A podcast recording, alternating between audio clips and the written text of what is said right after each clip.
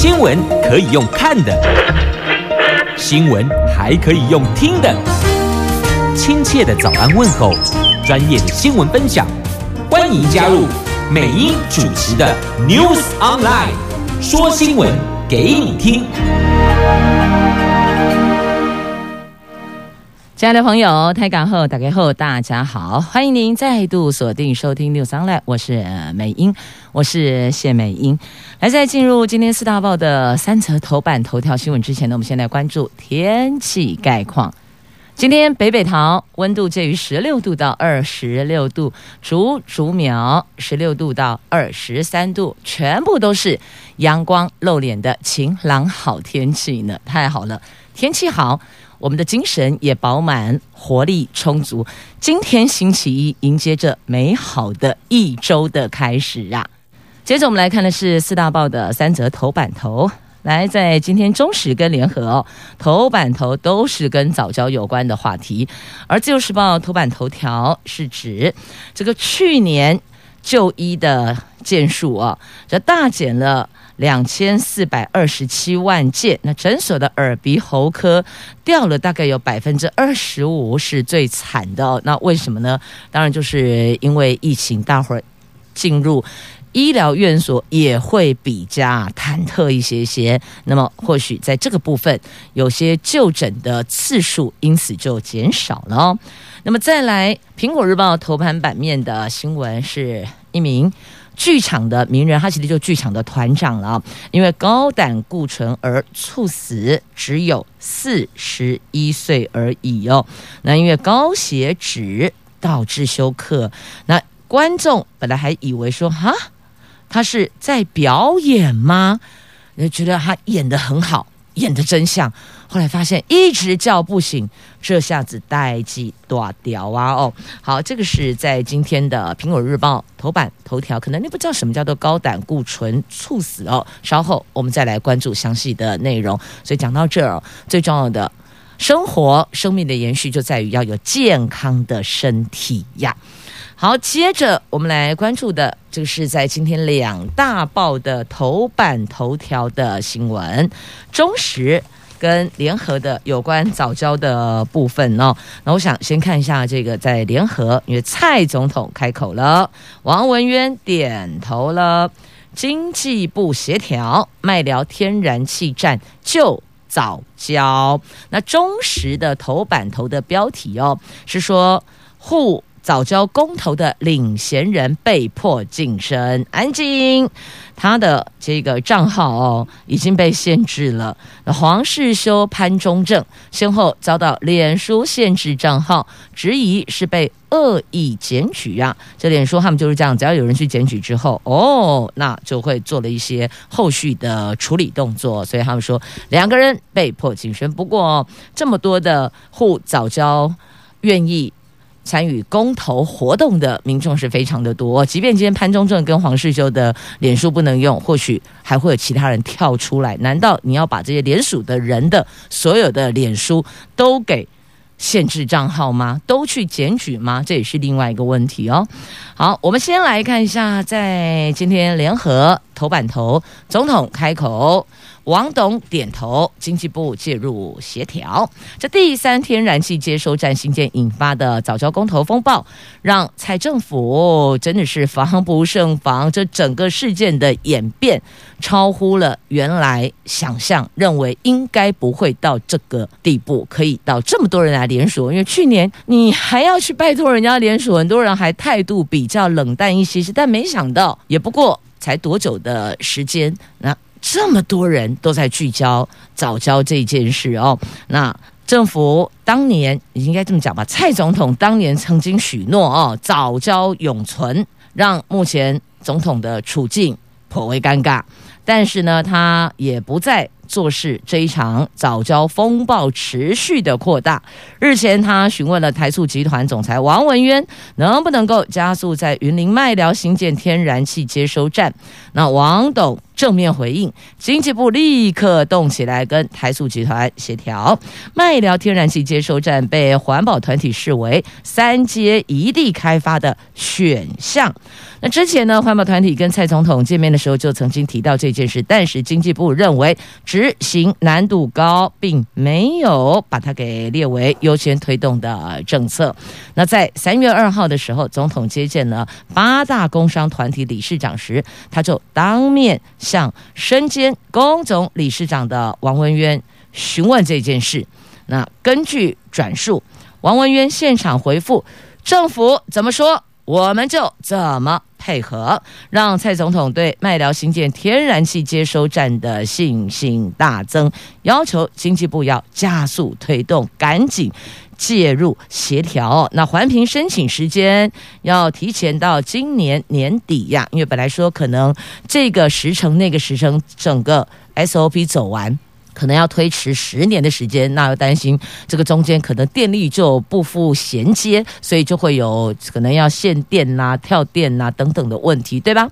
那现在如果公务部门可以加速推动，那个时间就会减缓许多，就会减呃缩短许多，应该讲缩短啊，那个整个时程就会缩短许多。或许这里快一点，那边再往前顶一点，也许这个事情也就可以圆满的落幕了哦。就是也许，也许，但是呢，这个。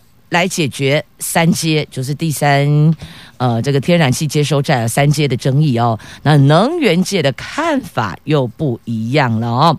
那三阶主要供应同样在桃园的大潭电厂发电所用，如果要靠麦寮天然气接收站供应北部的电厂，必须要新建长达一百八十公里的海陆管线。好，本来没有这一笔海陆管线的建置的预算，这下子得编列了哦，一百八十公里耶，海陆管线呢，这真的是一条非常漫长的管线。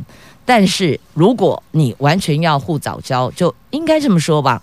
当年总统承诺早交永存，那如果要做到早交永存，那势必就得想方设法。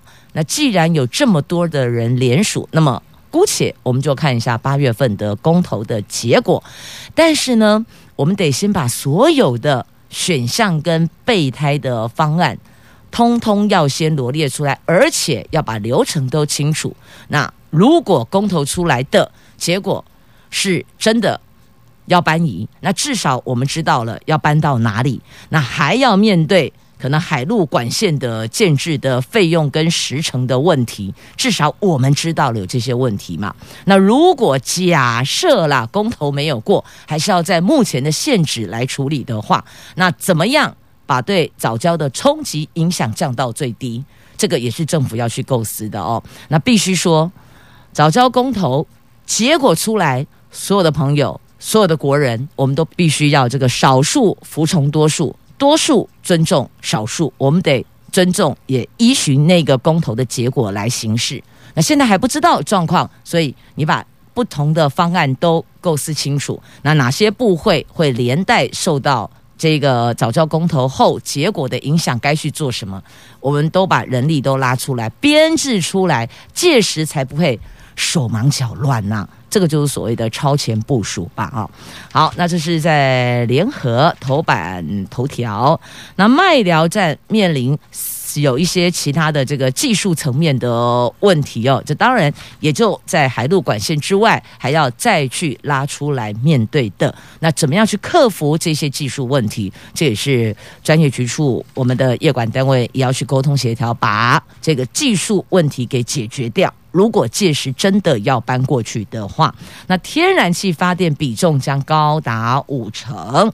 好，那天然气发电比重这么高，有没有？因此而影响到其他的，譬如说电价、电费等等，我是觉得一次性全部说清楚会比较好，尤其是在公投之前，就等于说，如果搬走的话，那有哪些地方可以选？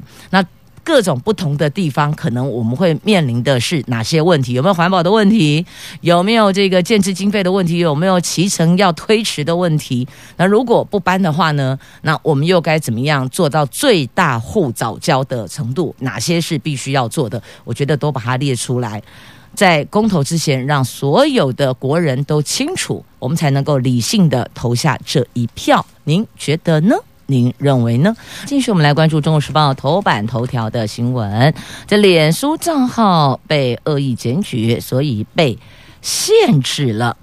这真爱早教公投连署书份数上看七十万，目前已经陆续的归档装箱了，预定在三月十八号送达中选会。结果没想到，公投领衔人潘忠正的脸书账号昨天却无预警的遭到限制。而重启核四公投领衔人黄世修也说，脸书账号二月底因为发表声援藻礁连署文章而被检举成账号警告，等同八月即将登场的四大公投案，除了由国民党发起的反莱猪公投榜大选，另外两项由民间发起的公投案，领衔者都被网路惊声了。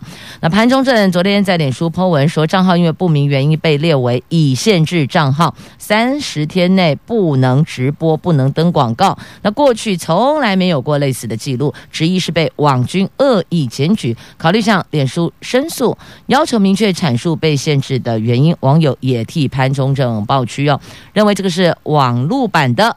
查水表。那前民进党桃园市议员王浩宇，他说，短时间连发数篇的贴文，说潘忠正的账号遭限制，是因为转贴影射哦呃某个特定对象的私领域、私行为的文章，但否认是他检举的。那说这是脸书的机制哦。那在这个部分跳出来了，那潘忠正的这一方的人，他等于是说有。提出了被恶意检举的对象哦，应该要拉很多啦。那也许有些人被点名，也许有些人没有被点名，那就跳出来了哦。那再来呢？这个有人声援哦，潘忠正说要保障言论自由，这个人是何宗勋呐。好，那不只是潘忠正，那黄世修两他也碰到过这个相关的问题哦，就是他被。账号警告了。那这位何宗勋呢？他原来参与真爱早教公投小组，台湾公民参与协会的理事长何宗勋，他也声援，他对台湾脸书经营者有四项质疑，包括了无法保障言论自由，无法保护受。言语霸凌者缺乏对台湾公共性资讯的正确掌握。那第四个，脸书在台湾获取高额利润之时，却没有善尽社会责任机制。那所以他提出了这四项质疑，希望政府跟民间人权还有媒改组织媒体哦，媒体的媒改革的改哦，媒改组织有明确行动跟回应。那国会也应该要调查脸书，不但保障他人，保护自己，也保障我国宪法言论自由啊。好，这个是中时今天。头版头条的新闻，不知道您是不是觉得有时候脸书好像也可以卡卡的、K K 的是吗？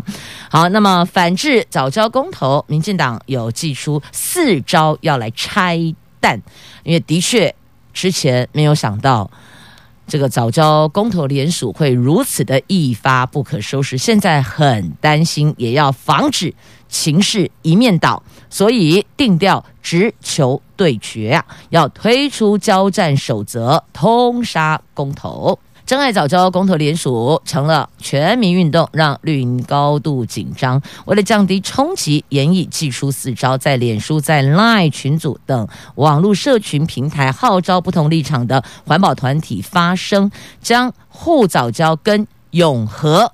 画上等号，等于永就是核，核就是那个核能发电了哦，就等于说把护藻礁跟永和画上等号，然后质疑发起人潘宗正的人格及意图，呼吁支持者上社群和民调留言发声等等，全面拆解这类可能引爆公投热度的炸弹。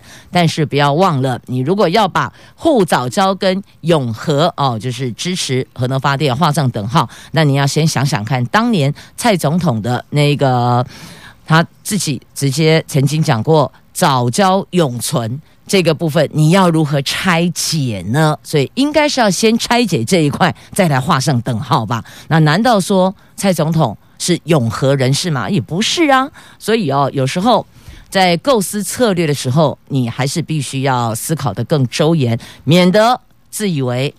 祭出了拆解的招数，结果没想到是拿石头砸了自己的脚啊！好。这是在今天的《中国时报》的 A 五的生活综合版面有做报道，而且是整个版面报道哦。所以，如果您要看早教的话题的话，您除了看《中国时报》头版版面跟 A 五整个版面之外，《联合报》的头版头条还有内页的 A 三版面也都得完整的关注哦。如果真的要关心早教，关心我们未来的电力的问题的话，应该是要比较全面跟周延的了解这个事件呢。呃，如果只从单一角度切入，也许那个面向就不会那么的完整跟周全了。继续，我们来关注自由跟苹果的头版头条的详细的新闻内容哦。我们来看自由时报头版头条，这去年就医件数哦大减两千四百二十七万件内，而当中呢。耳鼻喉科的诊所掉了四分之一，就掉二十五趴，算是这一波当中比较损失惨重的。是媒体用最惨，自由时报用最惨来形容，说掉了二十五趴最惨。但如果换个立场来思考，表示国人都很健康，那不是很好吗？所以事情有不同的角度，我们站在身体健康的立场来看，应该是乐见就医人数减少。但另外一个角度来思考呢，啊，到底这个减少原因是什么？原来是因为疫情哦。那健康到底有没有变得比较好呢？因为新冠肺炎的疫情改变了民众就医。健保署最新的统计，有去年全年全台湾就医量比前年大减百分之六点二，医院以小儿科减了大概百分之十七是最多的。那西医当中的基层诊所又以耳鼻喉科减了百分之二十五是最惨的，但也有科别是逆势上升，以医院的血液肿瘤科诊所、内分泌科是最多。的，但如果这些科别逆势上升，也不是好事啊，代表国人在这个部分的疾病的问题是比较严重的。医院的血液肿瘤科，肿瘤知道了哦，那血液肿瘤科，那这个部分的疾病是比较棘手的哦。那就医减少最多的西医诊所。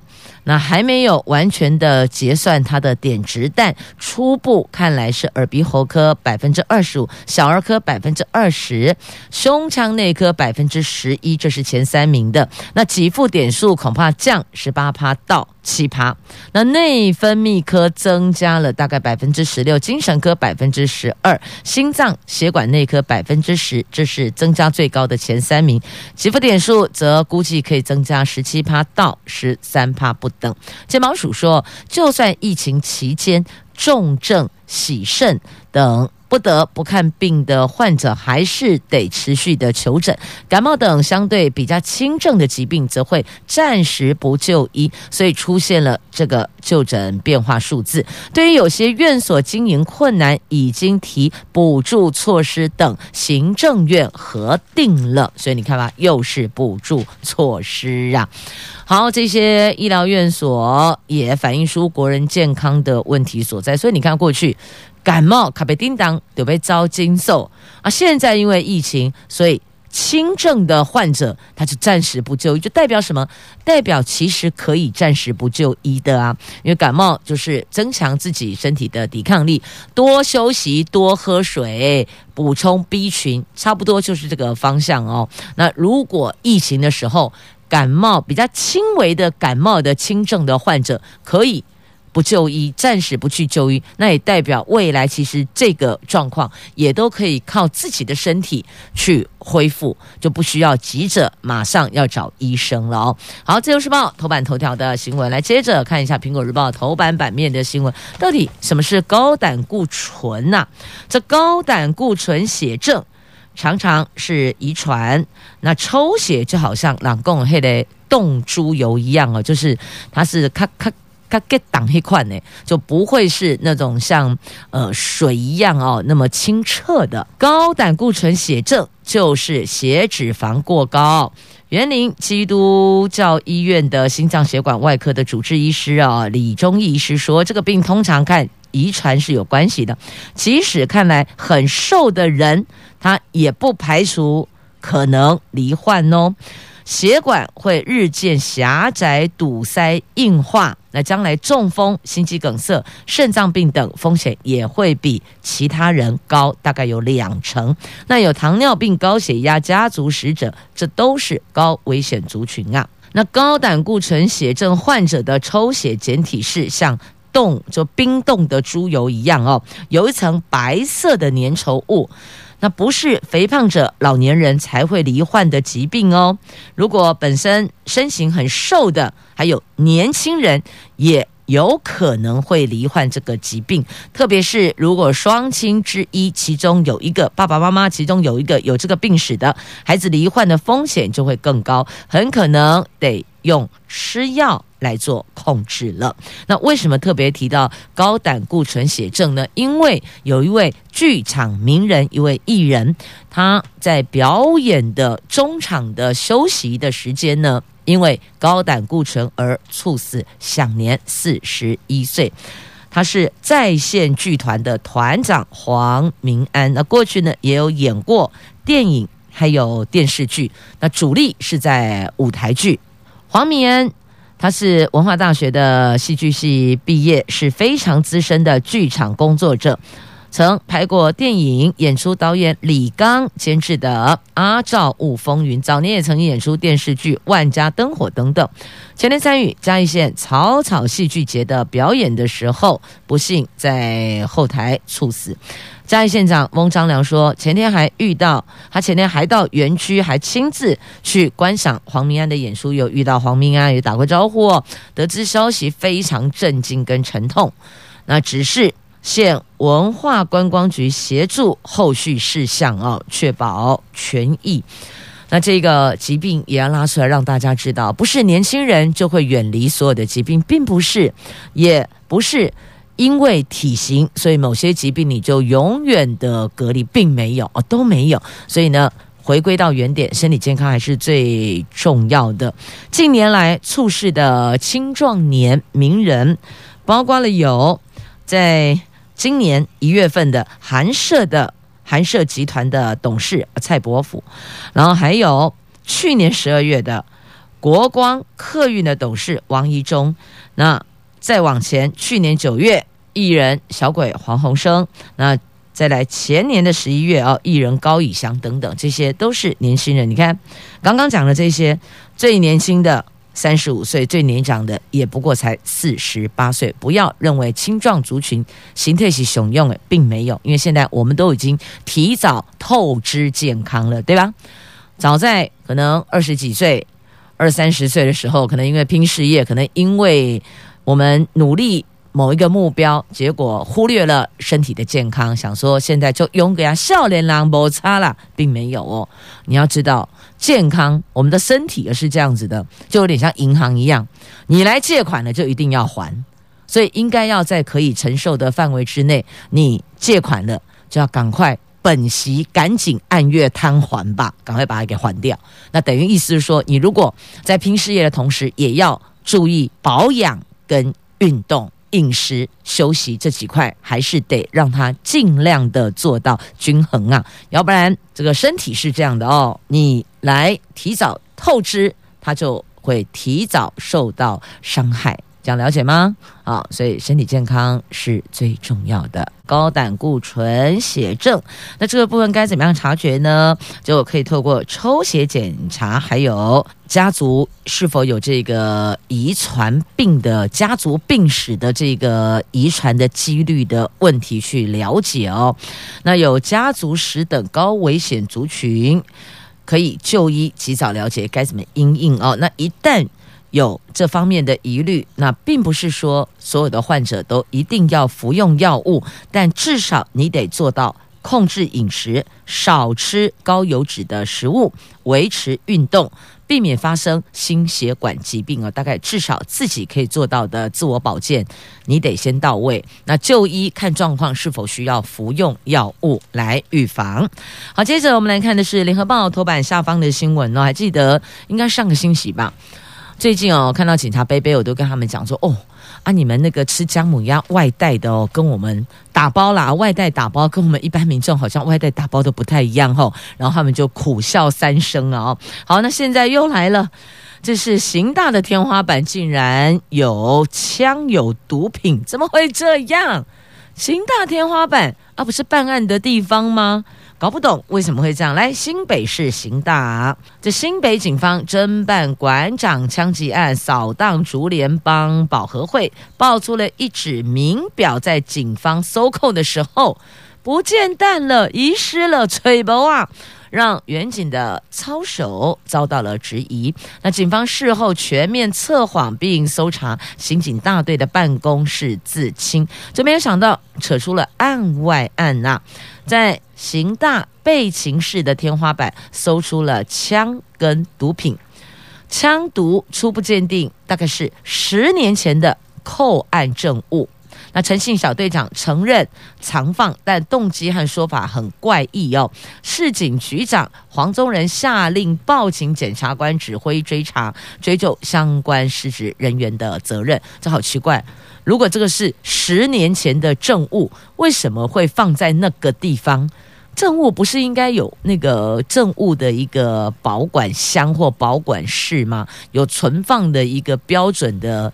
作业方式嘛，那可能要小心啊，不能有指纹啊，等等等哦。啊，怎么会是像现在媒体所提供的画面哦？在今天联合报头版，你可以看到那个画面，就直接用一个袋子包起来，然后里边有一些小拉链袋装了部分的东西，然后包包起来呢，好像还有用是卫生纸吗？还是 A4 的这个白纸在用？在包在最外缘就很奇怪啊！这个一般我们看到的跟印象中的这个，不管是看电影也好啦，还是记者会啊，就一些破案记者会有看到的那个东西的存放，怎么有些出入呢？就觉得很奇怪哦。这可能要再往下追查，这好奇怪哦。有时候办案的过程中查扣物品的时候会遗失东西，那也不排除有可能是在搬运过程中。掉了，这个有这种可能性啊，只是可能性比较低而已啦哦。那很多种可能性都有，那当然也有可能是有极少部分的远景的操守还有成长跟改进的空间所造成的这个结果哦。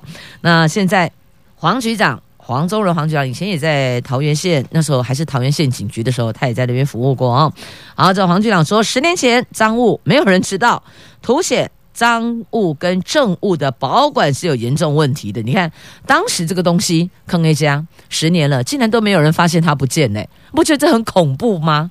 所以这个枪支如果因此流落到市面上，那对治安又是一大问题啦。那警方难辞其咎啊，已经要求全面清查证物保管情况，并交给检方厘清各管理层级的主管。负不了责任就撤换职务。新北市刑大大队长说，将报请将陈姓小队长记两次，记过两次处分，而且采集指纹追查可能来源。那另外那个名表遗失案，警方调查告一段落后，会移请检方来厘清。检哦，就是检察官检方来厘清啊，这等于是两个案子哦。从查名表，竟然可以查到枪。跟毒品，这实在是这案外案也报得太连环了，而且是在刑大的备勤室的天花板上面，这不是内部的人放的，是谁放的呢？好，那无主证物，刑警不能说的秘密，这到底怎么回事？什么叫无主证物？其实我们也不是很清楚啊。证物不是应该都会追查得到这个东西是谁的吗？大家说啊，是吹波狼啊，啊，吹波狼呗，那。歼灭他吗？消灭他吗？还是隐藏他？给他穿上国王的新衣？噔噔，看不到。还是给他穿隐形斗篷？好，不知道。那总之，据业界的人说啊，这个就是刑警不能说的秘密啊。像警察搜到枪弹、刀械、毒品，如果嫌犯开溜，或是现场没有人，没查到持有人，东西就会变成无主证物。早年可能都会被保留做其他的用途。那按规定呢，违禁品不管是不是。找得到它的持有者，都必须要造册列表、证物呈报上缴。那资深的侦查组说，刑警因为侦办案件接触到枪支、毒品跟金钱这些赃物的机会非常非常多，为了养线民而私藏毒品的情况，其实也曾经有过听闻。那也有投机取巧、心术行为不正的，想要养案或是栽赃或是变卖自用。什么可能性，通通都有啊！不过你看，要养线民，有时候你还是要喂一点饲料，鱼才会上钩啊，大概是这样的意思了哦。所以这个叫做不能说的秘密啊。但是这个枪支跟毒品这些违禁品，还是不能够让它流落市面呐、但你要怎么养线民？钱从哪里来？毒品从哪里来？枪支从哪里来？是啊，这也让承办者。压力确实很大哦。好，这不能说的秘密，终究还是说出来了。好，这是在联合头版下方的新闻，真的这样的一个状况，对远景很伤，对要养线民的这些承办人也很伤，然后毒品对社会大众更伤，真的是太毒了。不管是毒品还是枪支，对我们所造成的强害都是一样的。继续，我们来关注中时头版下方的新闻，来看一下这个中共军委联参情报局对台谍报主力哦，这怎么回事啊？这收集的延禧国安案件呢，反制共谍渗透，我们高检出招没俩啦哇啦。这台海谍影重重啊！国安资料显示哦，大数据分析将成为两岸情报战的一个趋势哦。那因为这样，台湾高检署新闻全国一审、二审检察机关要会诊今年第一季侦处国安六法的犯嫌罪证不足而签结不起诉或缓起诉的案件，在四月十五号之前要呈报高检署。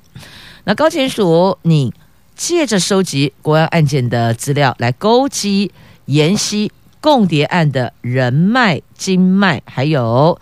敌为热区情资，敌就是敌人的敌，要危就是危险的危啦。敌为热区情资，进而规划建置国安案件资料库，还有国安沙河区，协助检察官透过大数据的分析侦办国安案件。那那近年来我们所破获的国家安全法发展组织案，以专门渗透我方现役或退役的军官的前中共中央军委总参二部，现在叫叫做中共中央军委联参情报局啊，那光是解放军退役中校郑小江的谍报网，就成功来台湾渗透我方前少将徐乃玄等十四名的陆军跟空军的军官。哦，他不是兵，他是军官，那表示了他们所知道的跟接触的层级又会更高啦。那所以能掌握的，他们要搜集的情报资料也就会更完整哦。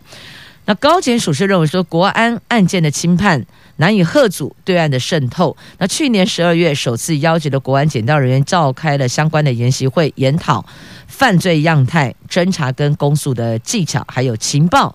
办案的横向联系，希望在这一块能够发挥团队的侦查效能啦。好，这是在今天中时头版左下方的新闻，您就自行翻阅吧。我们这要继续来关心的是国人最聚焦的疫苗跟用水的问题哦。好，先来看疫苗，AZ 疫苗快开打了，礼拜三就可以验完贴标喽。那游锡堃跟黄伟哲愿意带头接种。我国向英国药厂洽购的牛津 AZ 疫苗三号到货，有十一万七千剂。疫情指挥中心说，食药署十七号就这个礼拜三，今天是十五号了哦，礼拜三会完成检验。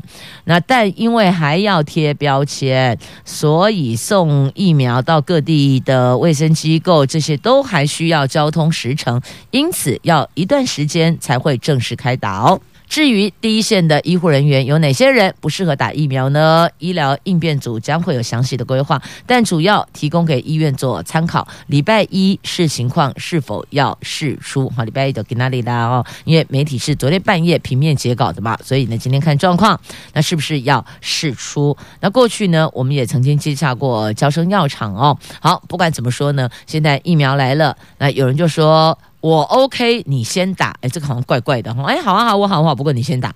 那到底是因为疫苗不够，所以礼让他人先打，还是觉得对疫苗的安全性有存疑，所以哎，我先不要打，你先打。哎，搞不清楚，但我 OK，你先打。的确的，怎么念？在这件事情上听起来就怎么觉得有点怪怪的哦？你说是不是呢？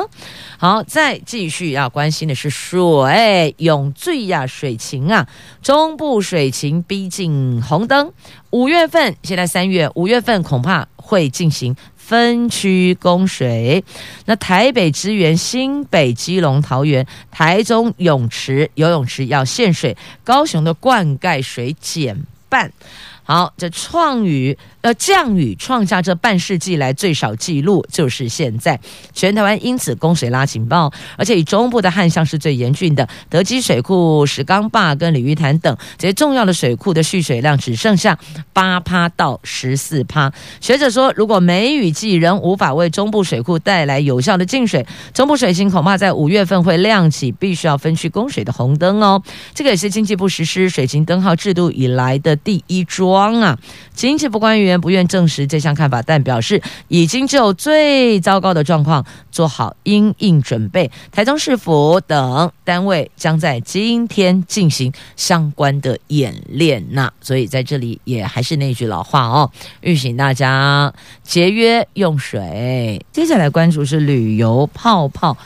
这据了解，旅游泡泡可能吹不大，所以啊，国旅因此有可能会夯到明年哦。那新冠疫情相对稳定的澳洲跟新加坡，他们在十四号证实正就设立航空旅游泡泡的可能性进行磋商哦。一旦落实的话呢，这两国居民完全不必隔离，就能够互相的往返。而台湾跟博流即将进行旅游泡泡，是否会冲击到国内的旅游？商总说，即便开始注射疫苗，短期内。敢出国的人还是有限了，国旅热度至少延续到明年的第一季，甚至不排除可能会夯到明年的第二季底。目前看到的状况是这样哦，所以我们国旅建制还是得继续的、持续的进行哦。有些人说啊，不用，快解禁了，所以如何没有了？国旅是持续一直都会存在的。那。国人也可以把它列为优先选项哦。好，再来看教育的话题，这综合高中退场潮，十六年少。九十四所学校呢，这高二才分流，恐怕两边都没学好，要兼顾学测、统测，学校很忙很乱，学生更忙更乱，而且压力更大呢。教育部统计哦，近年来办理综合高中部的高中职大减，从九十三学年全盛时期的一百五十五所学校，减到一百零八学年度的六十一所学校，等于说十六年来有九十四所学校退场转型回。纯高中或是纯高职，这分析原因呢？综合高中生延到高二分流，高一兼学高中普通科职业课程，高二后无论选读高中或高职，可能两边都没学好。不利学习的衔接，那学校则要兼顾学生报考学测、统测等各升学管道的需求，补助经费却没有比较多，等于就是啊吃力不讨好。那我们干脆打回原形，退回原来的纯高中或纯高职就好了。而且哦，这个高二才分流，的确对孩子来讲哦压力也是挺大的哦。因此有人就说，到底几岁该分流呢？每个专家提出的意见都不一样。那很妙的是哦，专家提意见。啊，他们都不用考试啊，所以哦，你不觉得有时候很怪吗？应该要把学生找来吧，问学生吧，学生的意见应该占绝大多数，因为书是他们要读的，是是他们要考的，结果帮他们律定游戏规则都是这些不用去考试的专家学者、老师、家长，你不觉得这些孩子们很闷吗？好，再来关注哦，台湾防疫有成，所以呢，在招生的部分，侨生招生的部分有成长哦。则受惠台湾的防疫有成，海外联招会最新的统计哦，今年单是个人申请管道报名就有六千八百五十四个人，比去年增加了一千六百八十六个人，不减反增，而且增加了三成多。其中香港学生增加一千一百六十九人是最大宗的。如果再看硕士班，更是有将近六成的增加幅度呢。学界分析，这个就是防疫好、环境友善、半导体及华语等特色，应该是疫情中还能够磁吸海外学生的主要因素吧。那也希望能够赶紧的解禁哦！大学希望这外生进馆能尽速解禁啊！好，再继续，我们来关注的这个是博物馆成了社交处方间，有博物馆跟台北市联医合作做什么呢？做治疗失智。那台博馆将出版参考书。那人家说延缓退化，其实音乐。也是一种药方，所以聆听音乐会也有疗效呢。所以等于是要从多个层面来处理的。你可能不是单一有药物，我、哦、没有。其实如果可以透过接触的那个环境影响心理，再来到生理，那个是最好的哦。那失智症患者音乐会也是。一一帖药方，那博物馆也是，所以等于就是说呢，社交的部分要让它的融入度更大啦。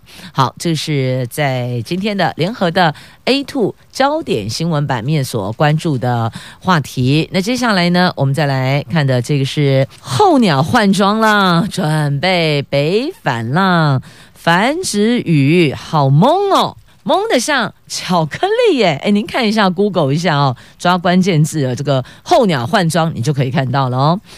这冬季候鸟换装北返繁殖，来台湾渡冬的红嘴鸥还有黑嘴鸥换上亮丽的繁殖羽，羽是羽毛的羽哦。那头部乌黑油乌黑油亮，然后有就说这个真的是哦，咖啡巧克力跟黑巧克力的差别，超萌的哦，看了。彩排奖还挺疗愈的呢，心情会挺好的哦。这黑嘴鸥主要分布在东亚地区，因为栖息地减少导致族群数稀少，被列为全球易危野鸟种，容易哦濒临这个危险，危就可能它的那个数量会越来越少了。那在台湾是少见的冬候鸟，台南嘉义等海岸湿地还有鱼温相对是比较容易看得到的。那红嘴鸥则比较常见了，他们是来台湾过冬的。来避冬的哦，隔年春天换装北返，北返前才能看到它们像巧克力般的可爱的繁殖羽啊！强调那个羽是羽毛的羽。好，那再来关注的这个是天气，空气哦，空气哦，明天起空污扩散，黑暗期维持到礼拜五，请大家要多加的留意了啊！这个空气品质糟哦，连带着。对于呼吸道比较脆弱的朋友，也是要需要多加呵护的。简单讲，尽量减少外出，非得外出，口罩一定要戴好戴满哦。好，感谢收听今天节目，我们明天空中再会了，拜拜。